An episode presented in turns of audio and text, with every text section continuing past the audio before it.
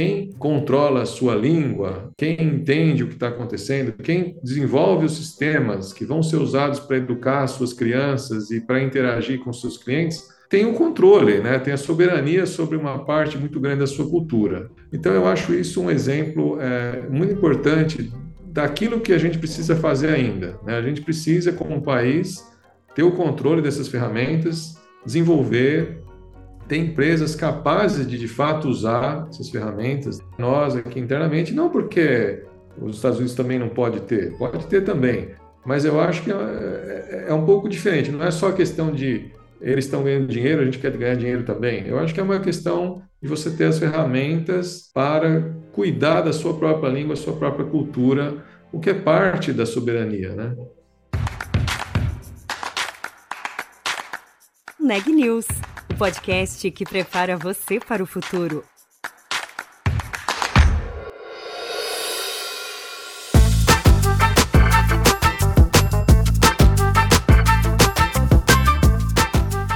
Olá, eu sou Marisa Dangil e estou aqui para apresentar mais um episódio da nova série de Neg News que procura explorar os diferentes aspectos da inteligência artificial.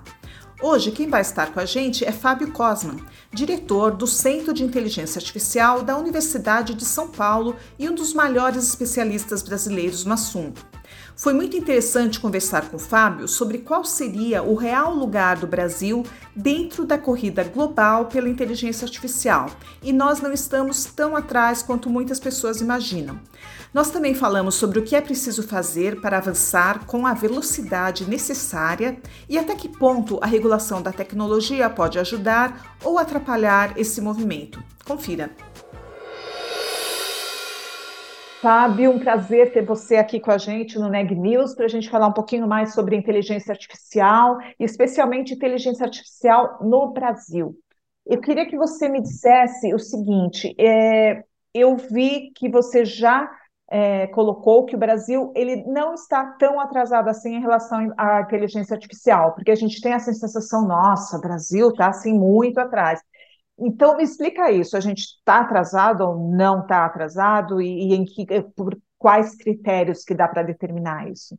Bom, primeiro é um prazer estar aqui, né? Eu queria agradecer o convite, dizer alô para os ouvintes aí. É, de fato, a área de inteligência artificial é uma área que hoje está recebendo muita atenção em todo o mundo, né?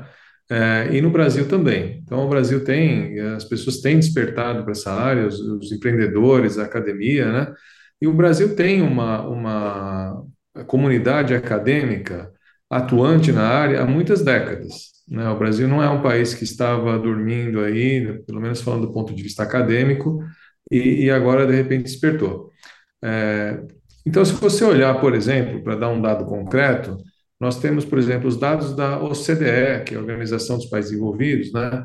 É, eles têm um observatório da inteligência artificial. É um site, todo mundo pode é, consultar. E nesse site você pode ver, por exemplo, a quantidade de publicações, a quantidade de resultados na área de inteligência artificial dos diversos países. Basicamente, o que a gente vê hoje é uma liderança da, da China, dos Estados Unidos, correndo um pouquinho atrás a Índia, mas eu diria que olhando assim de uma distância, a gente percebe que a quantidade é uma coisa, mas o impacto que os Estados Unidos têm é desproporcional, né? inclusive pela presença de grandes empresas lá que estão fazendo muita diferença. Depois tem um segundo pelotão aí que é formado por países ricos, principalmente países europeus, Austrália, Japão, é, Canadá, e depois tem um pelotão, um terceiro pelotão, que eu acho que o Brasil está muito bem colocado nesse terceiro pelotão, que é, são países grandes, por exemplo, Irã, é, Turquia, Rússia, até países que têm força, né, como a Holanda, estão aí mais ou menos nesse pelotão, é, é um terceiro pelotão. O Brasil está lá, o Brasil em é, 2018, assim, ele era o 12 maior produtor do mundo de resultados artificial, ou seja, não era uma, era uma posição razoável. Nos últimos anos aí houve é, uma queda de investimentos em pesquisa de forma geral, e os outros países, acho que a maioria dos países investiu fortemente em IA, é, e, e, o Brasil aí ficou um pouquinho para trás, hoje está na posição 18ª, por aí. Mas, mas certamente tem condições de retomar. Né? Eu acho que o Brasil tem o governo, vários governos e empresários têm se interessado, em sociedade em geral, o Brasil tem condições de retomar isso e, e, e, melhorar nesse ranking, mas esse é um assunto que a gente pode eh, discutir um pouco aí à medida que a conversa evolui, né? Que requisitos, digamos, em que critérios o Brasil está melhor, em, em, em, quais ele está pior? Tipo assim, no, no critério acadêmico talvez ele esteja melhor, mas na iniciativa privada nem tanto. Como é que a gente pode avaliar? É.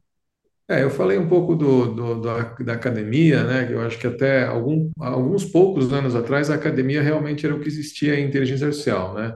As pessoas é. até eu acho que achavam que era um pouco ficção científica, né? E a academia estava procurando encontrar o caminho. Hoje em dia é, é, parte da nossa vida, né? É parte do, do, do contexto empresarial. O Brasil tem, eu vejo claramente que o Brasil tem uma comunidade empresarial muito sintonizada é, tem um número de, de, startups é muito grande, principalmente, assim, mas é talvez pouco concentrado demais, né? O estado de São Paulo tem uma porcentagem muito grande, da, alguns estudos que eu já vi, 70% das startups estão em São Paulo, e a cidade de São Paulo tem uma concentração desproporcional em relação ao país, justamente por ser um, um centro é, de finanças e de saúde né, duas áreas que são particularmente fortes. Né? O Brasil tem muitas empresas aí né, né, explorando dados de saúde, dados de finanças, fintechs e tal. O Brasil tem uma força muito grande de empresas que estão explorando o agronegócio, por razões óbvias, né? o agronegócio é muito forte e também em São Paulo aparece com destaque. Então, assim, eu, eu acho que é, as empresas, é, startups, os empreendedores estão trabalhando forte e as grandes empresas, a gente também vê um esforço muito grande de montar laboratórios, né? Agora, o que, que a gente tem no Brasil que falta é o seguinte: a gente não tem uma infraestrutura é, para criar localmente as ferramentas que a gente acaba usando de outros países, né? E de outros países praticamente significa Estados Unidos, porque as grandes empresas estão praticamente, as empresas dominantes estão concentradas lá com algumas exceções, né? Então, a, existe uma empresa francesa que está fazendo sucesso, agora chama Mistral, tem outras, mas aquilo que está trazendo a inovação em grande escala e controlando, na verdade, os, os sistemas é, é, são empresas americanas, né? Academia americana, e eu acho que isso gera um pouco de preocupação, né? Acho que o Brasil aí é um ponto que eu diria assim, o Brasil precisa até por uma questão de soberania, ter uma, um controle da sua própria língua até. Né? Não, não, não é adequado o país depender de ferramentas de outros países para cuidar, para interagir, para as pessoas vão interagir como daqui a pouco? Apenas através de sistemas aí que, que precisam ser melhor entendidos, melhor controlados, né? É, então, acho que isso é uma coisa que o Brasil precisa correr atrás, né? O Brasil ainda não tem uma infraestrutura, apesar de toda essa base que existe, ainda não tem uma infraestrutura à, à, à, altura do seu, da sua capacidade. O Brasil, na verdade, um outro ponto positivo do Brasil é que o Brasil tem instituições fortes que geram dados. Isso é uma riqueza muito grande do país que a população precisa eh, ter noção para preservar. Existe o IBGE, existe a Fiocruz, existe o SUS, né? Existem grandes eh, fontes de dados que podem ser muito úteis para a construção de sistemas, né? Mas ainda falta uma estruturação é, integrada, financiamento, oportunidades e, e, muita, muita formação de pessoas também. Faltam pessoas, né? Eu acho que isso talvez seja um ponto crucial, né? Eu acho que o Brasil precisa formar mais gente na área. Para isso é preciso investimento nas pessoas, né? As pessoas que estão talvez um pouco desatualizadas no mercado de trabalho precisam ser atualizadas as pessoas que estão no mercado de trabalho atualizadas precisam ser melhor formadas ainda para que o Brasil tenha condições de competir nessa, nessa corrida espacial aí que virou uhum. é, a inteligência artificial, né? Então acho que um panorama que eu faria assim preliminar assim de grandes grandes é, grandes é, linhas assim seria esse. Entendi. Quer dizer, então primeiro, não sei se, enfim, primeiro, paralelamente, né, pessoas e infra. Quando a gente fala em infraestrutura, a gente está falando do que exatamente e cabe ao governo fazer isso ou parcerias entre iniciativa pública e privada? Como é que poderia ser isso?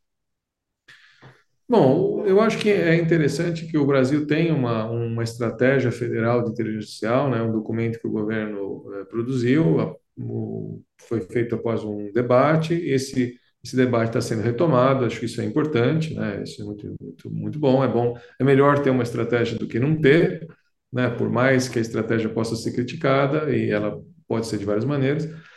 Em que, que ela pode ser criticada? É que ela é uma estratégia que tem é, metas, mas não tem recursos, né? É, então, eu acho que falta, assim, algum entendimento sobre quais são os serviços de inteligência artificial que o, o Brasil pode prover para a sua população, para a academia, para os seus estudantes, né? Quais são as ferramentas de formação? E, e aí entra um pouco de regulação. Bom, eu creio que regulação é, não significa fazer um monte de leis, né?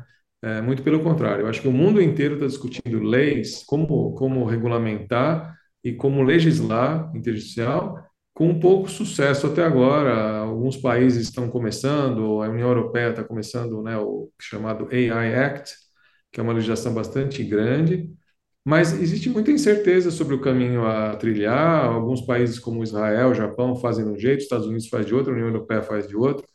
Eu acho que não é o momento do Brasil criar muitas leis. Né? Então, quando eu digo regulação, eu quero dizer outra coisa. Eu quero dizer o seguinte: que os vários órgãos da saúde, da educação, eles precisam entender a tecnologia e criar regras para que a tecnologia não seja abusada, né, mas que seja de fato usada. Né? Porque eu acho que o pior cenário é o Brasil ficar com medo de inteligência não formar as pessoas, não criar essa tecnologia, não, não, não explorar a tecnologia e ter que comprar do exterior. Esse seria o pior cenário. Né? Então, eu acho que, por exemplo, na saúde é preciso legislar o uso de dados. Como é que esses dados vão ser usados, protegidos? Como é que isso vai ser de fato é, colocado em prol da população? No caso da educação, é preciso legislar, é, regular, mas não através de leis, através de diretrizes, através de diretivas, através de é, discussão com os professores, com os alunos. Como é que os alunos podem usar a tecnologia? Como é que não podem? Como, como é que não devem? Né? Quais são as vantagens de usar isso? Então, eu acho que aí cabe um esforço é, estruturante dos vários níveis de governo e da academia também, né, órgãos como a Academia Brasileira de Ciências e outros, para tentar ajudar a população a usar a tecnologia, né, e não tentar é, extirpar a tecnologia porque ela pode ser perigosa, porque de fato toda tecnologia tem os seus perigos, todas têm os seus problemas. O que a gente precisa é, é regular de forma inteligente. Né? E a inteligência humana mesmo para fazer a coisa funcionar. Entendi. É, é, eu acho que existe uma linha né, que defende uma regulação mais, talvez, não sei se essa palavra é correta, mas mais segmentada, tipo, cada campo regulando o seu pedaço em vez de um conjunto de, de leis gerais. Quer dizer, você acha que é por aí, então? Sim, eu acredito que esse é um caminho mais inteligente, né, mais, mais ponderado, pelo menos no momento, Talvez em algum momento no futuro fique claro o que, que precisa ser regulado, mas eu acho que existe um, uma, uma questão que eu vou colocar com exemplo simples aí para os nossos ouvintes. É, está em, em, discussão um, um projeto no, de, de, leis no Congresso Nacional. Né? Esse projeto foi iniciado por uma, uma, inicia, foi uma iniciativa do deputado Eduardo Bismarck, que tinha vários princípios, depois foi uma discussão por juristas, um projeto, um, um, um trâmite muito, muito adequado tal. Mas pense bem, ele, aconteceu essa discussão, essa aprovação na Câmara, mais de um ano atrás, começou, a aprovação aconteceu antes do chat GPT aparecer, né? Uhum. Que é uma coisa que acho que muita gente hoje conhece. Então, é um projeto que, assim, quase que ele nasce numa outra realidade, né? Então, é quase que você regular a inteligência artificial sem saber o que é direito isso e como vai ser daqui a pouco, né? Então, é nesse sentido que eu digo que é, sugiro né, que não é o caso de fazer uma lei e pronto, e ir embora. Muito pelo contrário, eu acho que é, é o caso de continuamente rediscutir, é, e aí os órgãos setoriais, né, o Ministério da Saúde, os seus órgãos, o Educação, eu acho que devem discutir justiça, segurança, todo, todos os órgãos devem discutir, mas não tentar atribuir a um órgão o controle geral, que eu acho que isso realmente é, vai acabar não dando certo. Né? É. E muito por conta disso que você está falando, que é a questão da velocidade, né? Então, a tecnologia ela muda numa velocidade exponencial. Eu acho que nesse ponto cabe a palavra realmente exponencial, é muito rápido. E nisso o Brasil perde, porque a gente não está tendo essa velocidade, quer dizer, nem para regular e nem né, para outras coisas, né? A gente está é, é a gente está indo né, a passos lentos enquanto o mundo está indo, sei lá, de concorde, sabe assim, os Estados Unidos, pelo menos. É, eu acho que exatamente o que você falou, o mundo, mas não é o mundo todo, né? Eu acho não, que não uma, é o mundo todo, claro. O problema da tecnologia, se, é, existem, né? Mas o problema é que ela tem, ela tem gerado maior disparidade assim no nível dos países. Né? Os países estão ficando é, mais distantes um do outro quando em, em respeito a essa tecnologia. Né? A gente está vendo alguns indo muito rápido. Os Estados Unidos certamente é, é, o exemplo principal, mas a China também é uma velocidade incrível. E alguns países que têm tradição de pesquisa, como por exemplo o Reino Unido, é, e tem também trabalhado sério e produzido bastante. Alguns países que até pouco tempo atrás a gente não via no cenário, como Coreia do Sul e Alemanha, eles estão despontando na área acadêmica, na área empresarial. Então, assim, não é que não é que está todo mundo dormindo, mas também não é que está todo mundo correndo ao mesmo tempo. Eu acho que, que é, é eu acho que o que o Brasil precisa é correr com o pelotão da, correr para ficar no segundo pelotão, vamos dizer, né? É. É, acho que seria uma, uma, um, um objetivo bom para o país, né? É, vamos tentar chegar no segundo pelotão, sabe? Okay. É, acho que seria, seria ótimo. Medalha de prata tá bom, né? Não precisa ser de... É, esse, esse é um caso em que a medalha de prata acho que seria muito boa, né? Certo. E tem uma questão também que você costuma abordar bastante, que é interessante, que é a questão da, da de uma adaptação, né? Quer dizer, então a gente está recebendo aqui, né, como várias outras áreas, mas na área de inteligência artificial, é, é um volume de, de informação e de recursos e tal, né, produzido nos Estados Unidos, produzido em outro país, produzido em outra língua, que efeito tem isso e o que, que poderia ou deveria ser feito, né? Quer dizer, para a gente de alguma maneira se se apostar também, né, dessa tecnologia e de todas as possibilidades que ela traz? É, bom, eu diria assim, primeiro eu acho que precisa entender que essa tecnologia que está sendo hoje usada, ela é universal, universalmente conhecida, as pessoas todas sabem, o Brasil tem pesquisado, tem pesquisadores é, proficientes nela, o que acontece é uma questão quase de recurso, né? É, é uma questão de quais são os recursos que você consegue colocar para desenvolver esses chamados modelos de linguagem que são, por exemplo, aqueles modelos que estão por trás do Chat GPT e outros, outros sistemas similares, né? São aqueles que estão causando hoje em dia, vamos dizer uhum. assim, né? É. São sistemas grandes que e esses estão fazendo muita diferença. É, eu acho que os Estados Unidos, né, os pesquisadores dos Estados Unidos têm uma tradição muito boa, a gente tem que respeitar. Eles estão usando as melhores ferramentas, estão fazendo o melhor possível. Muita coisa que é feito lá funciona muito bem em todo lugar. Mas eu acho que existe uma questão que eu já mencionei, quase que de soberania. Né? Eu, nós, no nosso centro de pesquisa, nós atuamos muito no desenvolvimento de ferramentas para a língua portuguesa e para línguas indígenas. Né? A gente chama assim um, um financiamento de é, ferramentas para línguas do Brasil. Né? O Brasil tem mais de 200 línguas, dependendo de como você, você conta. E nós tivemos uma reunião uma vez com lideranças do movimento indígena, uma, uma liderança muito, muito consciente, é, uma moça terena. E ela falou o seguinte: Olha, eu escuto a minha língua, mas eu quero participar porque eu quero conhecer tudo, porque quem conhece a língua sabe, domina e controla. Eu acho que isso é uma lição que o Brasil devia é, tomar seriamente. Né? Quem controla a sua língua, né? é, quem entende o que está acontecendo, quem desenvolve os sistemas que vão ser usados para educar suas crianças e para interagir com seus clientes, é, tem o controle, né? tem a soberania sobre uma parte muito grande da sua cultura. Né? Então, eu acho isso um exemplo é, muito importante daquilo que a gente precisa fazer ainda. Né? A gente precisa, como país, ter o controle dessas ferramentas, desenvolver, tem empresas capazes de, de fato, usar essas ferramentas, né? É, nós, né? Nós aqui internamente, não porque os Estados Unidos também não pode ter, pode ter também, mas eu acho que é, é, é um pouco diferente, não é só questão de eles estão ganhando dinheiro, a gente quer ganhar dinheiro também. Eu acho que é uma questão de você ter as ferramentas para cuidar da sua própria língua, sua própria cultura, o que é parte da soberania, né? Sim, e que tem a ver com a sua realidade, e talvez a gente possa, dessa maneira, crescer de um outro jeito que não é simplesmente, talvez, indo atrás dos recursos que já existem, mas criando os nossos próprios recursos. Né?